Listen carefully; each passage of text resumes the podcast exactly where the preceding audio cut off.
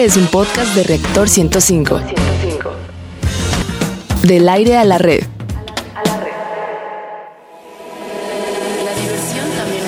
La diversión también es conocimiento. Radio Big Bang. Radio Big Bang. Ciencia y tecnología con Bárbara Esquetino y Leonardo Ferrera.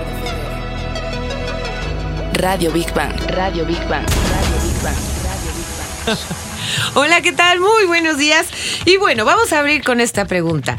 Amigo Big Baniano, sé que esta pregunta te va a llegar al fondo del alma. ¿Eres enojón o malhumorado? Bueno, pues esperamos tu respuesta a través de nuestras redes, ya las conoces, y también nos puedes llamar aquí a cabina. Más adelante vamos a leer lo que nos dicen. Y bueno, pues hoy inicio yo, porque Leo tuvo un bomberazo, tuvo que ir a hacer un reportaje de, emergencia. Y bueno, pues estamos todo el equipo completos, no somos muchos, pero sí somos machos, aquí en Radio Big Bang. Estamos transmitiendo en vivo desde la mejor estación de México, Reactor 105 FM. Y bueno, queridos Big Banianos, y les vamos a comentar cuál va a ser el menú del día de hoy.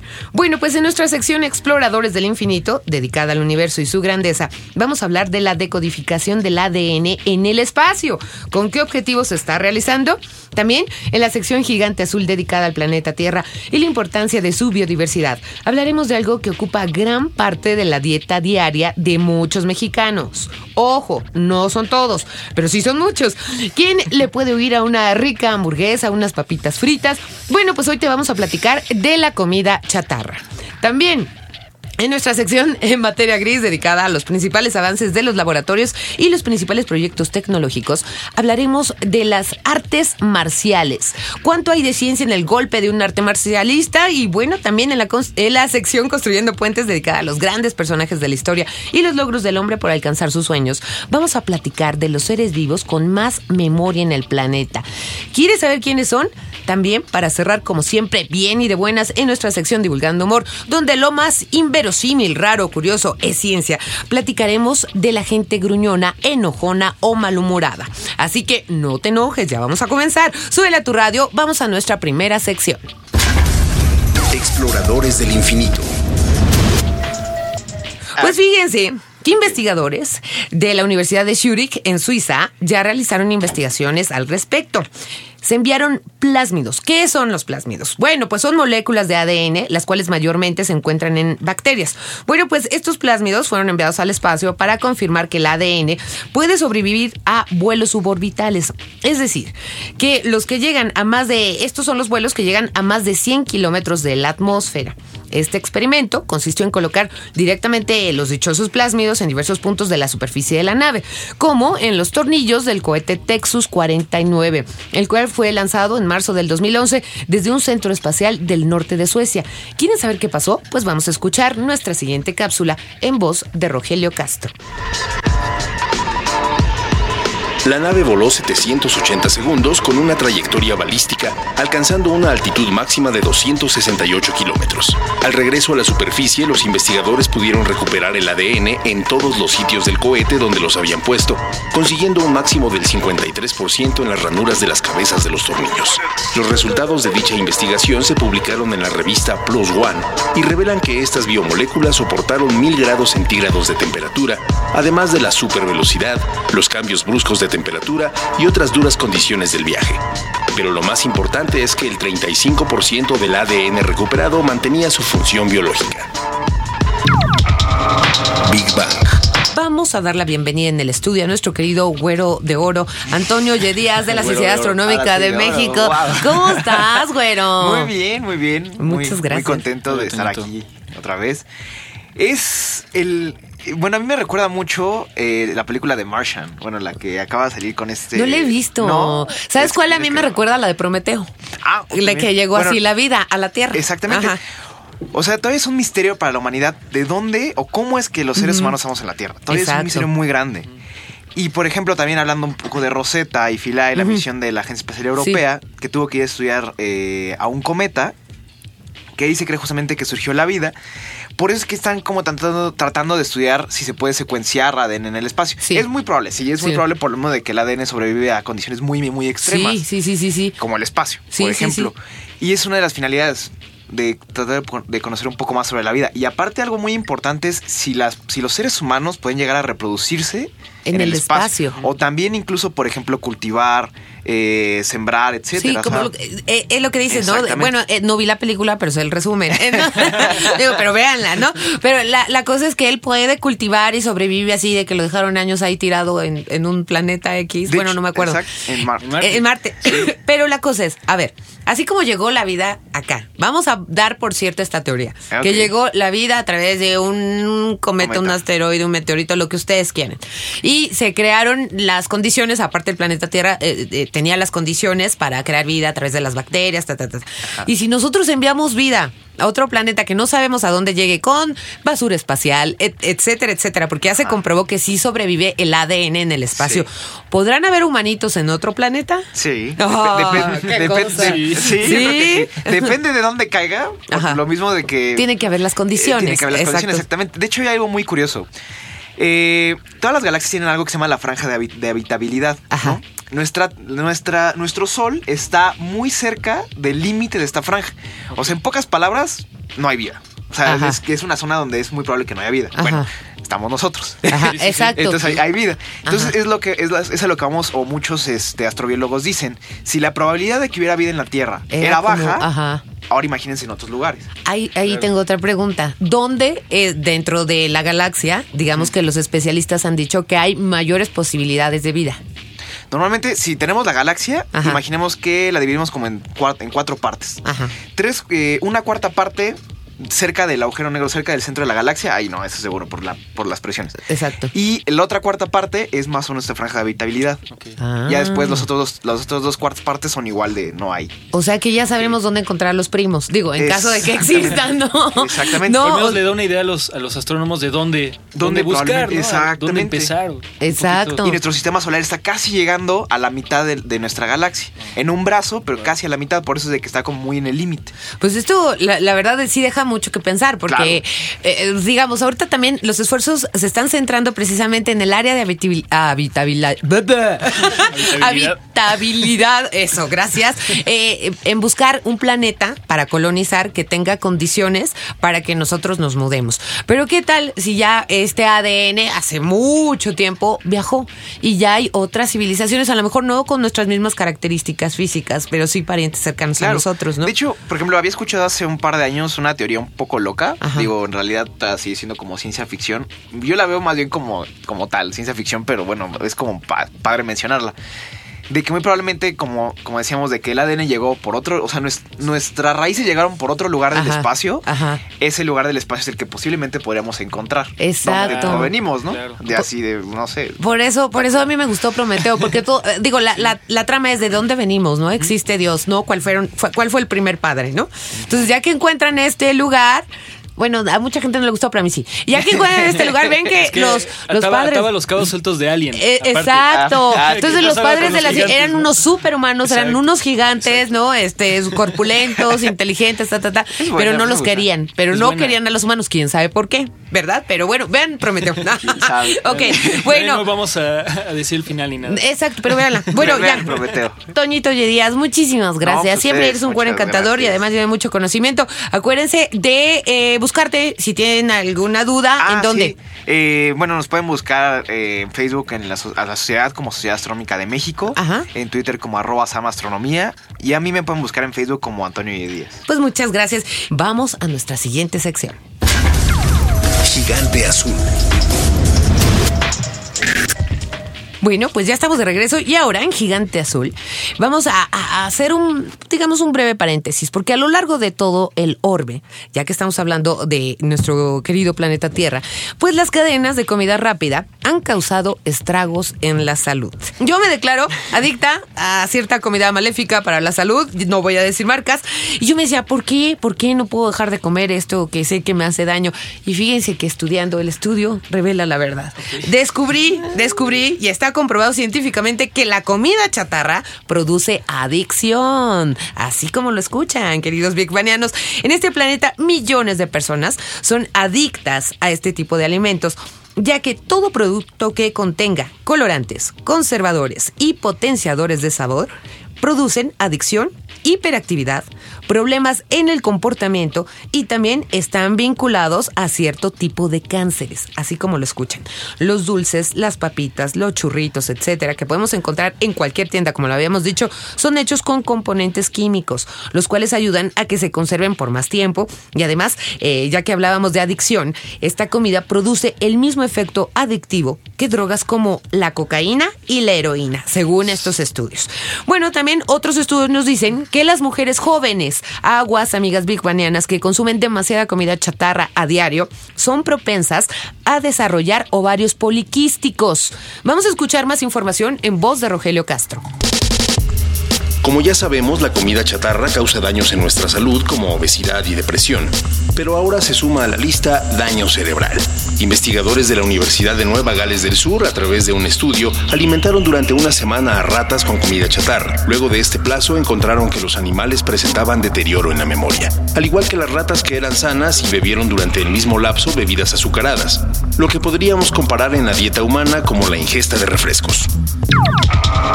Big Bang. Bueno, yo quiero hacer un paréntesis. Yo al preguntarle a, a Antonio Díaz que, que, pensaba de las adicciones decía que todo mata, hasta el amor. Y no es, no es solución, ¿eh? No es solución. Pensador, ¿eh? sí, pero lo dijo así como de un filósofo del amor. Bueno, vamos a darle de verdad la bienvenida y agradezco muchísimo que esté con nosotros en el estudio a Eduardo Hernández, experto en alimentos, quien nos puede platicar mejor gracias. del tema. Hola, Eduardo, gracias, ¿cómo Bárbara, estás? gracias por la invitación. Muchas gracias. Este, bueno, pues el tema de los alimentos hoy en día, como todos sabemos, en nuestra ciudad complicadísimo comer en casa. Todos Sí. estamos este Sí. como una prioridad comer fuera por las situaciones Sí. que, que- que- que hoy nos toca vivir y la palabra comida significa restaurarnos, ¿no? Sí, comer sí, con comer con una cierta responsabilidad, ¿no? No, no necesariamente comer la hamburguesa, que es algo que, como tú bien lo dijiste, nos genera tantos trastornos, ¿no? Nos genera depresión. El 58% de las depresiones están este, sumadas a nuestro medio de alimentación. Nosotros trabajamos en nuestra industria con la intención de que te alimentes sano, que te alimentes correctamente. Tenemos una esquela dentro de nuestro menú que no contenga gluten. Que, Déjenme hacer un, un ligero Claro. paréntesis. Eduardo tiene ya una amplia experiencia en restaurantes. ¿Cuántos Claro. restaurantes has tenido?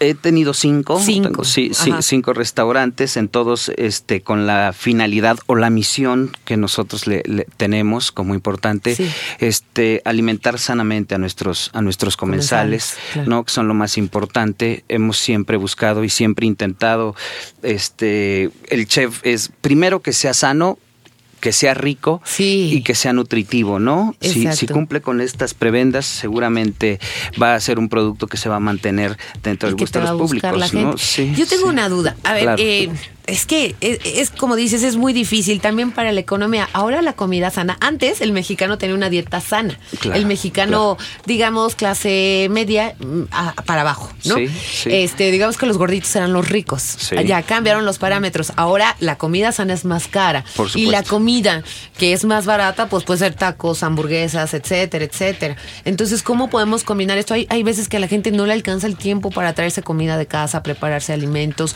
eh, y lo más barato a lo mejor son los tacos en lugar de una ensalada. Claro, ¿no? pero si te vas al tema muy elemental, Sí. como tú bien lo dices, Sí. a todos nos queda cerca un súper y a todos nos queda cerca un pepino, Sí, ¿no? sí, sí, y sí. nos quedas, eh, claro, nos queda a todos cerca. O sea, Eso no es raro, si- Cecilia, si, pero- no, si caminas a la tienda, Sí. si caminas a la tienda por unos chetos, pues Sí. caminas al súper Sí, por un pepino, tienes ¿no? toda la razón. Y lo tienes resuelto, ¿no? Tienes. Como el, el, el, el, el lonchi, ¿no? Para, para que no te este, enfermes, Claro. ¿no? O sea, ¿la comida sana es la que nosotros preparamos? ¿O la podemos encontrar en la Sí calle? existe, claro. Hay Sí. demasiados negocios que estamos enfocados en que la alimentación sea nutritiva, sana y rica.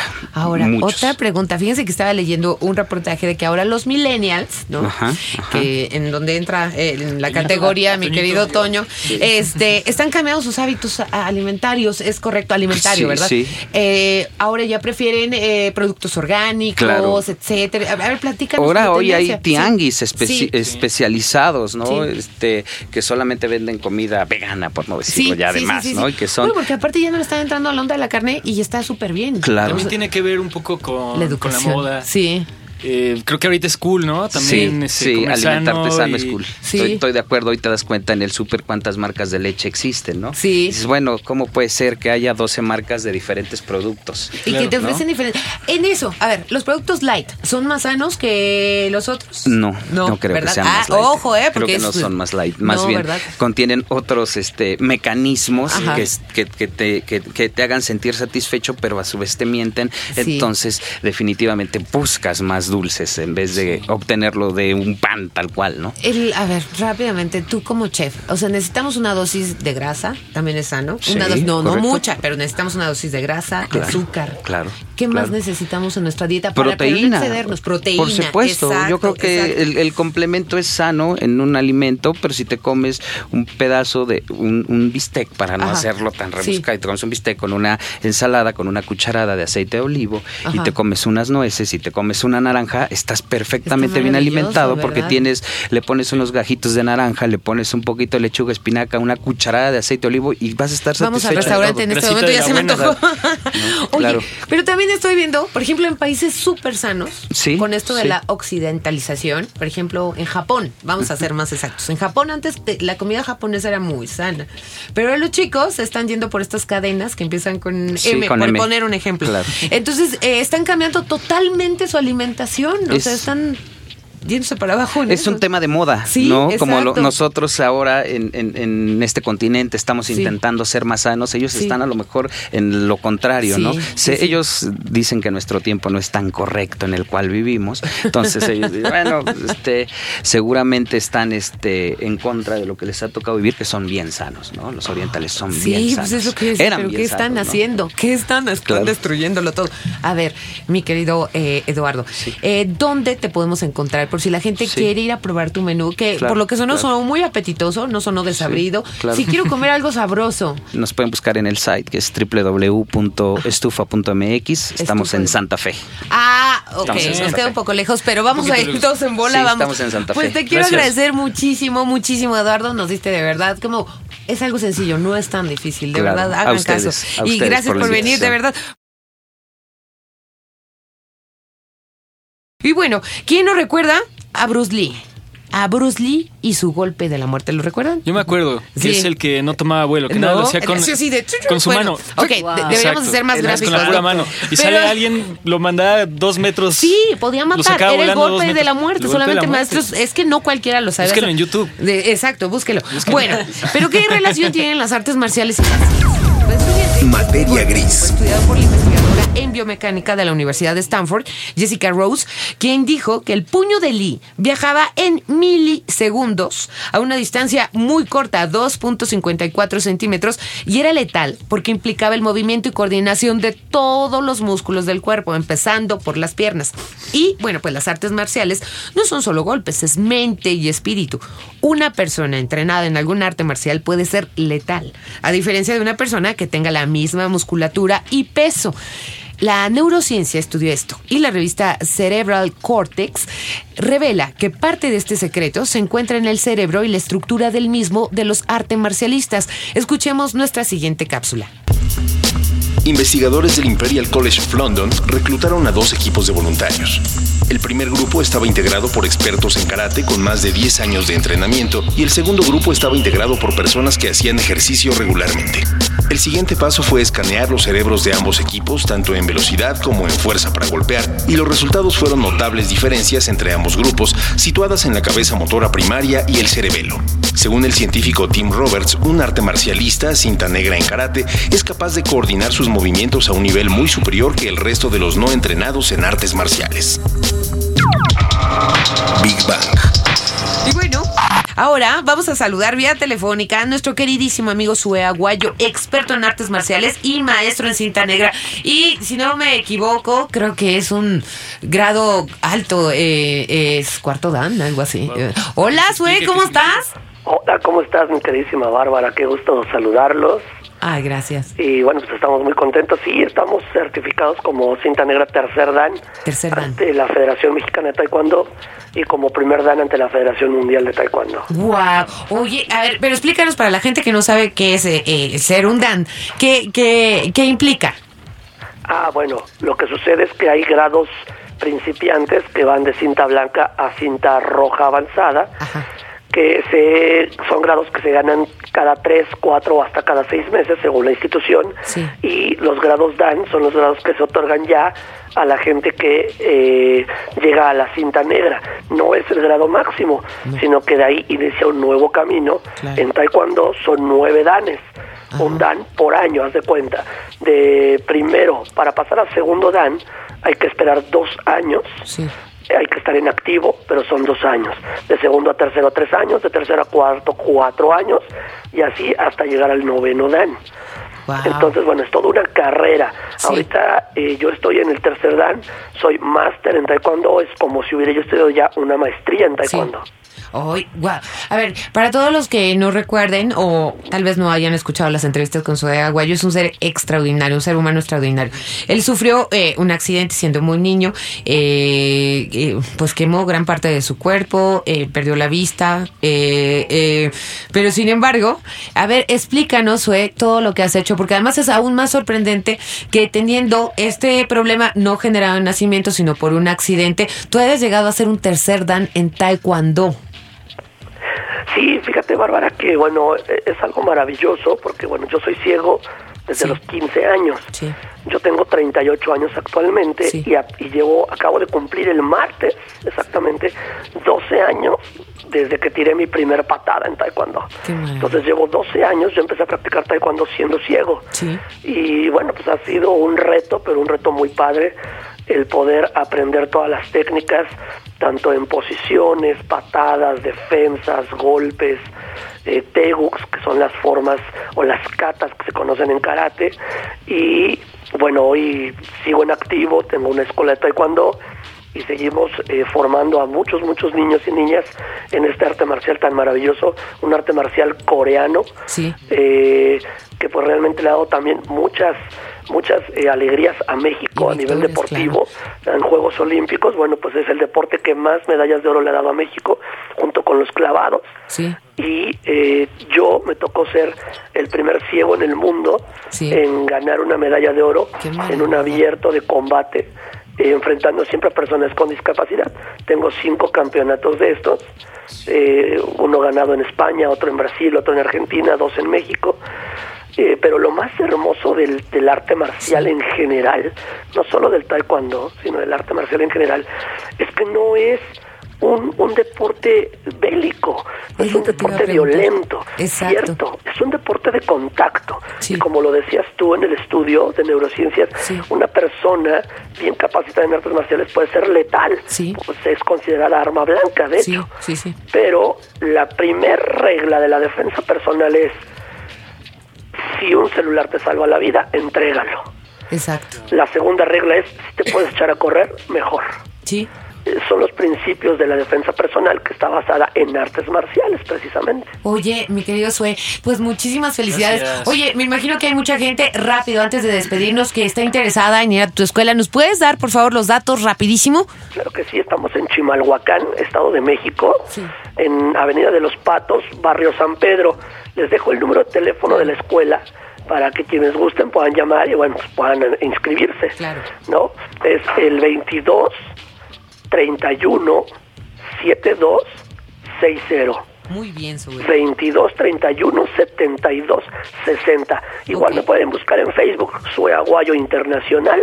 Ahí está nuestra página en Facebook. Muy bien, Sue. Pues muchísimas gracias, muchísimas eh, felicidades y estaremos en contacto muy pronto. Eh, felicidades. Gracias por ser parte de los amigos de Radio Big Bang. Claro que sí, Bárbara. Un abrazo a todos. Besos y Gracias. abrazos. Día, chao. Gracias. Vamos a Construyendo Puentes.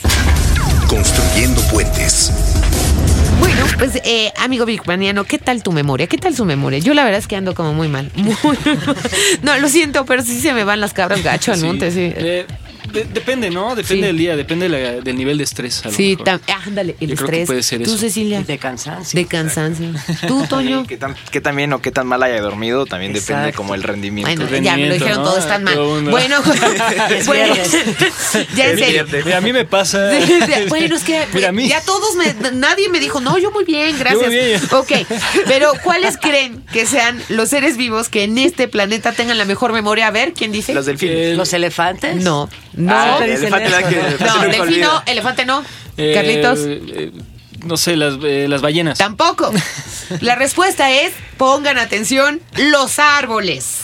Sí, Ah, ellos son cierto. testigos de innumerables acontecimientos de la Tierra, como glaciaciones, incendios, terremotos y cada uno de los intentos de invasión que han sufrido a lo largo de sus vidas. Esto es por plagas. Saben, estaba hablando con, con Leo, el árbol más viejo del que se tiene ahorita, eh, noticias, tiene 9000 años de vida. 9000. Bueno, pero ¿dónde queda guardada esta información? Ustedes dirán, ¿cómo lo podemos saber?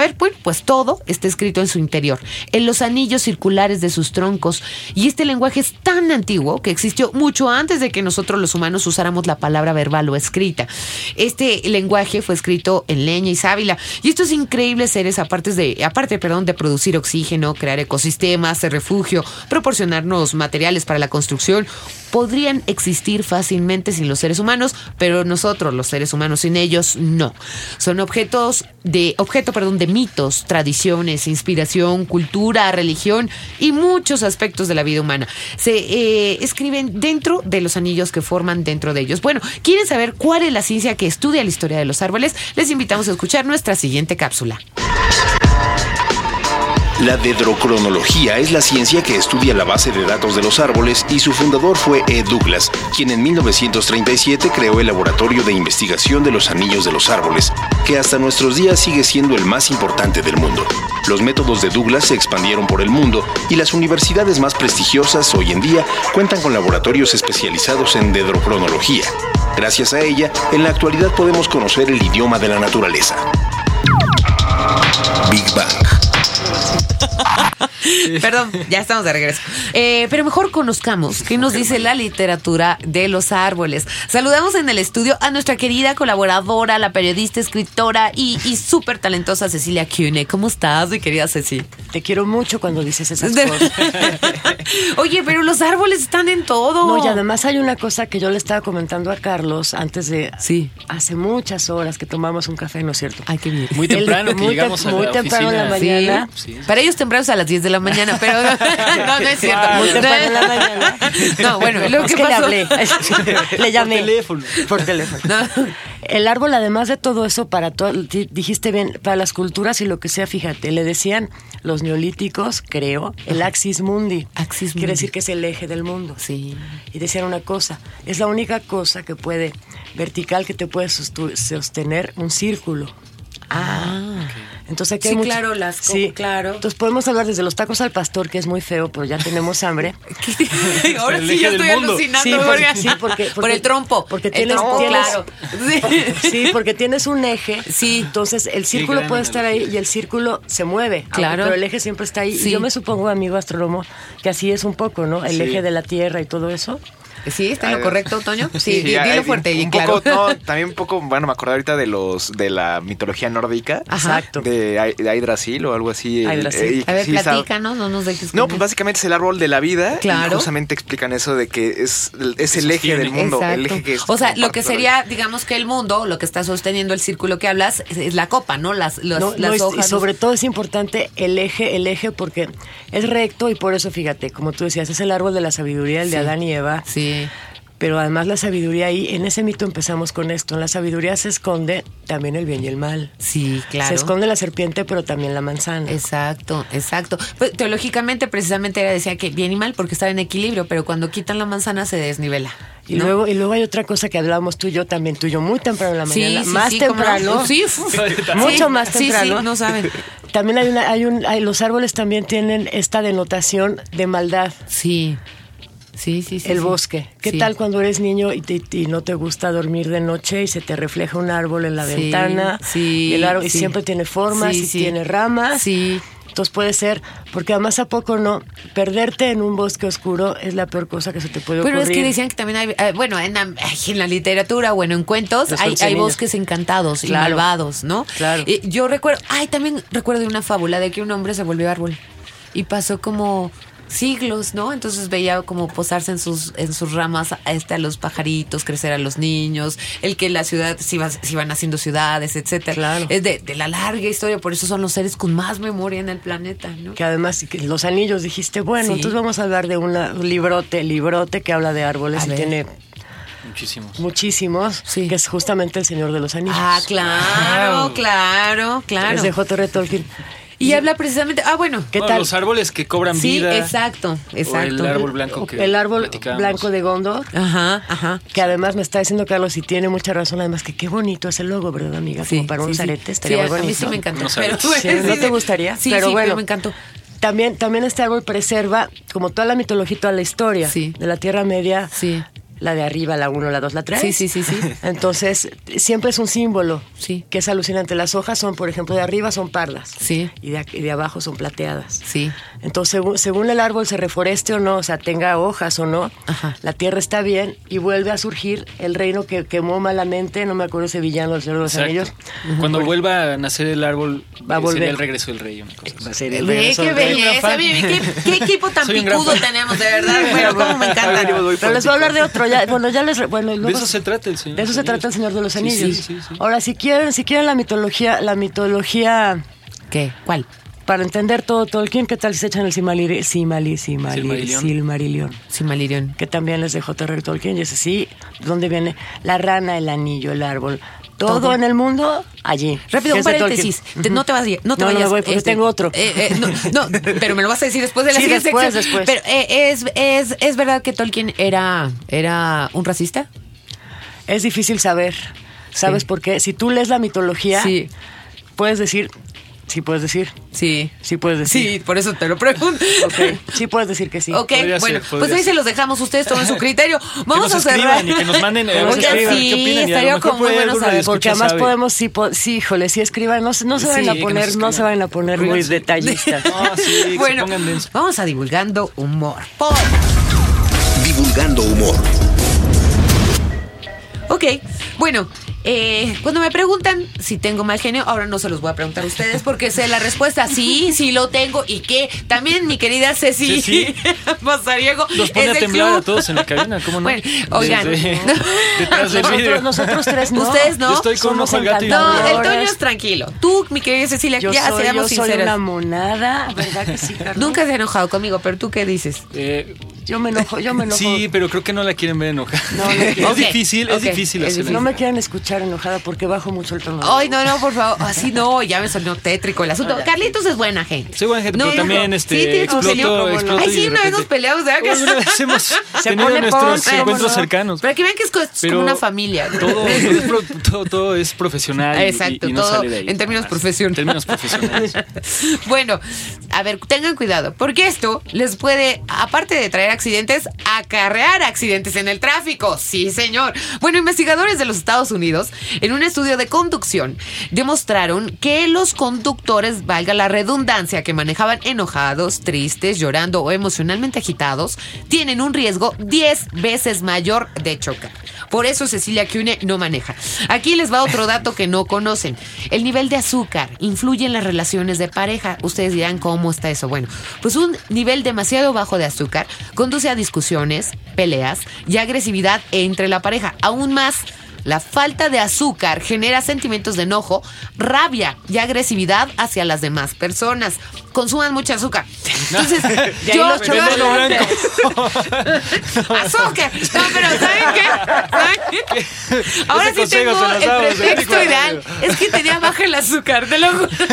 Además, por eso se te Siempre regala el puedes- chocolate. Siempre puedes ¿no? decir eso. Siempre puedes alegar a. Tenía baja el azúcar. De verdad, y lo dice No la ciencia. bueno, te invitamos a escuchar la siguiente cápsula en lo que discutimos del azúcar. La Universidad de Nueva Gales del Sur, en Sydney, Australia, realizó un estudio que demuestra que estar de mal humor te ayuda a pensar con mayor claridad, debido a que eres menos crédulo. Joe Forgas, principal autor del estudio, aseguró que las personas con estado de ánimo miserable y malhumorado son mejores al momento de tomar decisiones. Al tomar dos grupos de voluntarios, el de los felices y el de los malhumorados, y después de someterlos a realizar ejercicios, los resultados fueron que aquellos que tenían tristeza o mal humor fueron los que cometieron menos errores y son mejores comunicadores. Big Bang. Ya, ya, ya. tenemos nuestro Exacto, todos tenemos nuestro carácter, pero pues no se enojen porque ya nos tenemos que ir. Muchísimas gracias. Agradecemos a la producción de controles técnicos, a Eddie Gobea en la producción general, a Carlito Serrano, que ahora también estuvo en las redes, Ceci Mazariego asistiendo a la producción en redes sociales, a Gaby Chulín en la locución de las cápsulas, a Rogelio Castro y a todos nuestros investigadores y científicos que amablemente participan con nosotros, como Toñito Díaz y Cecilia Cune. Y recuerden, queridos amigos Big Banianos, sin ustedes este programa tampoco sería posible. Gracias por estar con nosotros, gracias también a nuestra mascota, el niño Godzilla, y a nuestro corresponsal, el ruso de Rusia. El programa especial, el próximo 25, ¿eh? Abusados. Nos despedimos, yo soy Bárbara Esquetino y hasta la próxima semana en punto a las 11 de la mañana. Esto es Big Bang Radio, donde la diversión también es conocimiento. Adiós. La diversión también es conocimiento. La diversión también es conocimiento. Radio Big Bang. Radio Big Bang. Ciencia y tecnología con Bárbara Esquetino y Leonardo Ferrera. Radio Big Bang. Radio Big Bang. Radio Big Bang. Radio Big Bang. Esto fue un podcast de reactor. Podcast de reactor. Del aire A la red.